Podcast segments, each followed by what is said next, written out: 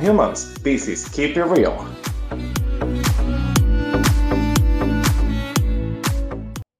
Hola mi gente, mi nombre es Joel Peralta y estaré con ustedes cada semana hablando de un tema que os ayuda a olvidarse de todo lo que está pasando alrededor del mundo. Este capítulo para mí es súper especial, ya que estaré hablando sobre el primer tema con el que abrí el podcast. Este es un capítulo súper divertido para mí porque es el número 11 del podcast y quiero agradecerles a todos ustedes por su apoyo y el amor que le han dado a este proyecto, a que yo estoy entregando cada parte de mi ser y realmente considero que vamos bien, gracias al Señor vamos bien. Pues el que me sigue desde el principio, el, el primer tema que tratamos en este maravilloso podcast fue sobre el amor. Y por eso decidí meterme en un tema un poquito complicado para muchos de nosotros. Que realmente se podría decir que son términos muy parecidos, que son los amores fugaces y el amor a primera vista. Pero son un poquito distintos, porque un amor fugaz es como que tú miras a una persona, te dio como sentimiento por esa gente momentáneamente y después desaparecieron. En cambio, el amor a primera vista cuando tú te enfocas en alguien que te gusta de verdad, porque, aclaro, ah, eso no es amor a primera vista, eso es atracción a primera vista, o quizá gusto a primera vista, pero no amor. Eh, considero que el amor a primera vista es un término que Disney nos enseñó a ver como algo sobrevalorado. Disney nos mostró que, y no solo Disney, sino los libros y caricaturas en general, nos mostraron que el amor a primera vista es lo más bello, dulce, maravilloso y por eso mucha gente se siente miserable al no encontrarlo y no poder vivirlo porque sí. qué mal les va. Pero el, eh, el punto es que el amor es algo que para mí conlleva mucho esfuerzo, trabajo, dedicación, empeño y que cuando tú dices que tú amas a una persona de que a las dos semanas y que está publicando en las redes sociales que el amor de mi vida, que la luz de mis ojos, que la persona que me hace feliz y que me complementa, ok, yo entiendo que para amor no existe tiempo, no existe edad, no existe qué sé yo cuántas cosas tú quieras poner en el camino y que Romeo y Julieta nos metieron en la cabeza. Shakespeare, gracias por arruinar nuestra vida amorosa. El punto es que al final usted va a ver a esa persona borrando toda la publicación y todas las fotos que publicó con su pareja de menos de dos semanas porque o la cambió por otra gente o simplemente se le pasó el enamoramiento de primera vista que consiguió. O sea, señores, no se pongan, yo siempre he aconsejado eso, todos mis amigos, y se lo digo a ustedes ahora, no se pongan a estar presentando parejas que con dos semanas de conocerse, de que, que la mujer es el amor de mi vida, que estamos juntos, que hasta que la muerte nos separe, porque parece, usted parece que muere 25 veces al año, entonces, mi hermano, porque usted presenta 25 amor de la vida, así, usted cambia de, pareja, así como cambia de pantaloncillo de, o de panty, qué sé yo, qué cosa. O sea, esto es lo que la gente va a pensar. Es como que hay gente que se enamora tantas veces y de forma tan fugaz que ya la gente dice, pero fulanito nunca se va a enamorar de nadie de forma real, porque al final lo que va a conseguir es que su amor esté devaluado. O sea, usted va a estar como está la tasa del dólar y el peso dominicano en este momento. Devaluado. Va a estar al 59 por 1. Así va a estar usted. Y al final usted mismo se va a sentir menos, se va a sentir destruido, se va a sentir eh, contra la espada y la pared porque no puede controlar sus sentimientos hacia los demás. A su vez puede espantar, ahuyentar a una persona que realmente vale la pena, una persona que quizá intentó conocerle, pero con su intensidad con su publicadera y con su presentadera de gente, la espantó o lo espantó de su vida. Así de simple. Y después te va a querer poner esa persona por el piso. Cuando el que tuvo el problema por estar poniéndose eh, de boca suelta fue usted.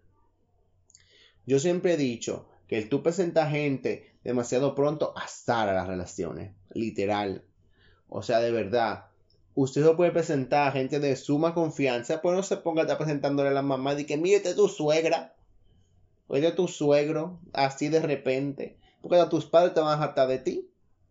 Es así de simple, o sea, uno tiene que buscar la manera de aprender a que el amor es un proceso que se construye. Para mí, el construir un amor conlleva cuatro pasos, que son la atracción, el gusto, el quererse y luego el amarse. O sea, son cuatro fabulosos pasos. O sea, hay tres antes de tú comenzar a amar a una gente. No sé por qué se brincan los primeros tres, señores. No se brinquen los primeros tres porque eso es un peligro. Destrucción, Apocalipsis, Éxodo, Levítico, todo. Eso está mal. Todo lleva un proceso. Incluso el amar y estar en una relación con una gente lleva un proceso. Al final, mi consejo le va a ayudar a usted a poder como que entrar de forma profunda en su interior y decir, en verdad yo soy una persona que se enamora demasiado fácil. Quizás estoy dándole demasiadamente a las cosas. Quizás me estoy metiendo con cualquier gente que encuentre en el medio por, por no querer morir en soledad. O sea, señora, a veces estar solo es bueno. O sea, yo puedo entender que todos necesitamos contacto físico, amoroso. Necesitamos una gente que se preocupe por uno. Pero a veces la soledad está bien. O sea, yo cada vez que me acuerdo de una sabia de reina divina ella llamada Elsa de Frozen que le dijo a su hermana no te puedes enamorar de una persona que acabas de conocer o sea ese ha sido el mejor consejo creado en la historia del mundo y que Disney después de décadas enseñándonos que las princesas y los príncipes se enamoran en una sola noche por fin puso una persona ahí que nos enseñó y nos mostró lo que es realmente el amor.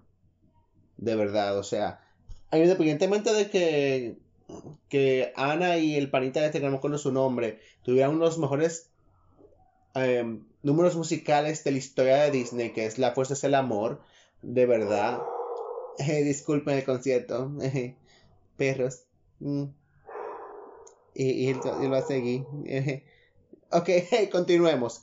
El punto radica en que. Oh, oh. Pero parece un perro de. Ay, Dios mío, por eso parece un perro de Hades. No sé, así como con eco y toda la cosa. Pero de verdad, señores, yo me estoy asustando. ok, continuemos. Intentemos. Déjame intentar concentrarme y entrar otra vez en el tema.